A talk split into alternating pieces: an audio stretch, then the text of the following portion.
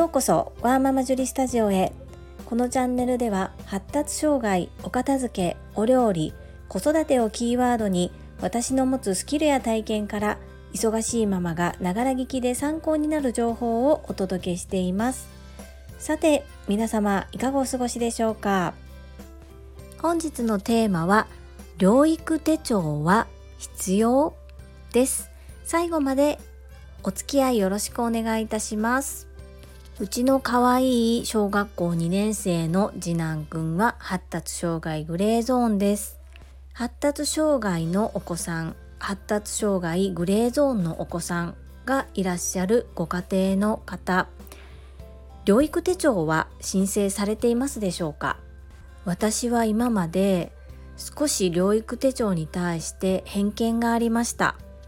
今はすごく恥ずかしい思いです。小学校入学前に支援級を希望するというようなことや学童保育で支援をつけたいという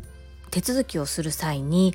療育手帳はお持ちですかっていうのをよく聞かれていました。それで今まで私の周りで療育手帳を進めてきた方がいらっしゃらなくてうちがまあ発達障害グレーゾーンっていうこともあったのかもしれないですけども療育手帳っていうのは一体何に使うんですか？どんなメリットがあるんですか？何のために必要なんですか？っていうところが私には分かりませんでした。そんな状況の中まあ別になくてもいいんじゃないの？っていう考えで今まで申請せずに来たんですね。それで私が療育手帳を申請しようと思ったきっかけが今サラリーマンとしてお仕事をしている会社に昨年障害者雇用枠という枠で1人採用がありました。見た目は普通の女の子です。目が合えばちゃんと挨拶も交わせます。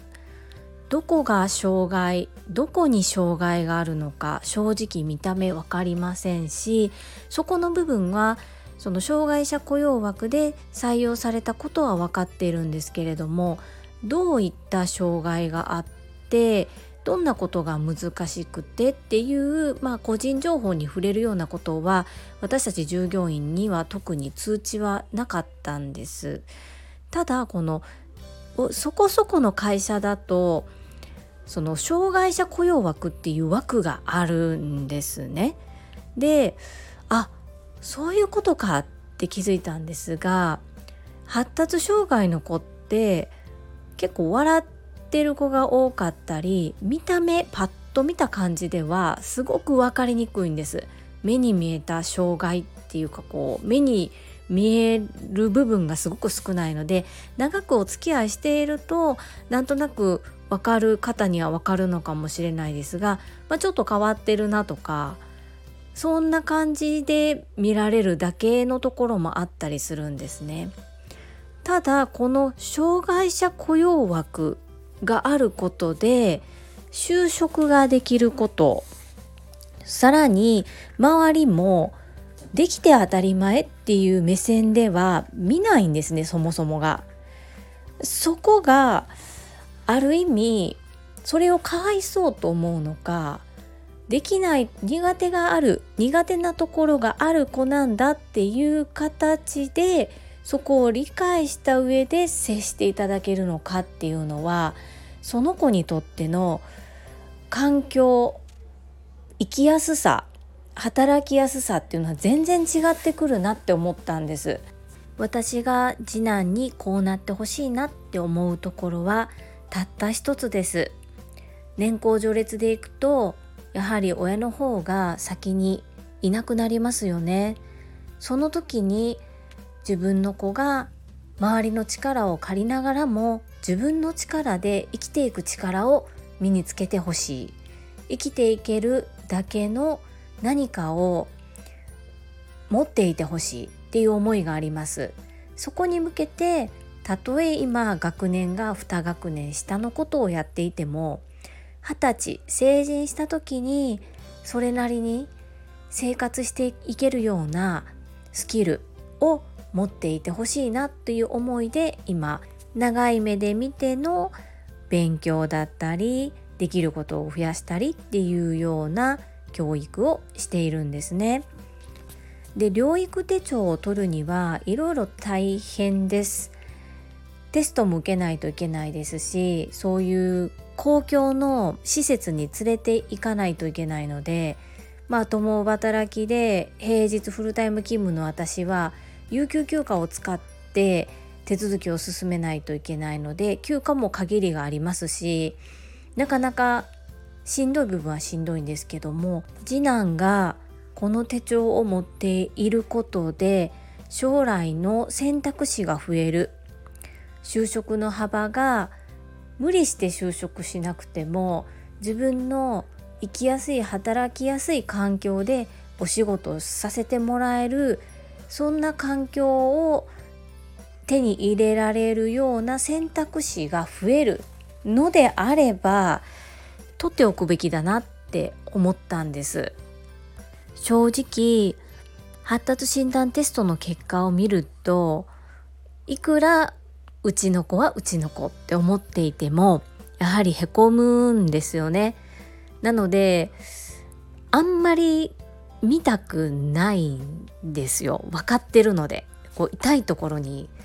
塩を塗られたら余計痛いじゃないですか。いやもう分かってんね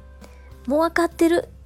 だけどそれを紙に書いて人が分かる状態で見える化しないことには証明することができないので療育を進めていく上でもそうやって療育手帳の交付をしていただくためにもテスト結果が見える化されたものが必要なんですね。正直気分が乗る乗らないもありますしそんな短い間見るだけで何がわかんねんって思ってしまう部分もありますがやっぱり特性を見るためには必要なテストだしそうやって判定してもらうことで手帳がいただけてその手帳のメリットを考えた時にはそこはちょっとグッとこらえてあの素直に従うしかないんだなっていうふうに思います。心のバランスって難しいですね。親も人間ですしやっぱり感情もあるし分かってるんだけどやっぱり辛い部分もあります。ですが取れるのであれば取っておいた方がいいなっていうのが私の今の感想です。なかなか時間も取れないしなと思われて迷っておられる方がもしいらっしゃいましたら、まあ、時間を作ってでも取っておいた方がいいかなというふうに私は今思っています。そういった雇用枠があることもまあ名前を聞いて知ってはいましたけれども実際に目の当たりにしてその枠で採用された人を見た経験が今までなかったので実感がなかったんですけども楽しそうに周りに囲まれながら配慮してもらいながらお仕事している姿を見ているとあこういう就職の仕方もありだなっていうふうに感じました。皆様の参考になれば幸いです。本日も最後までお聴きくださりありがとうございました。ママの笑顔サポーター、ジュリでした。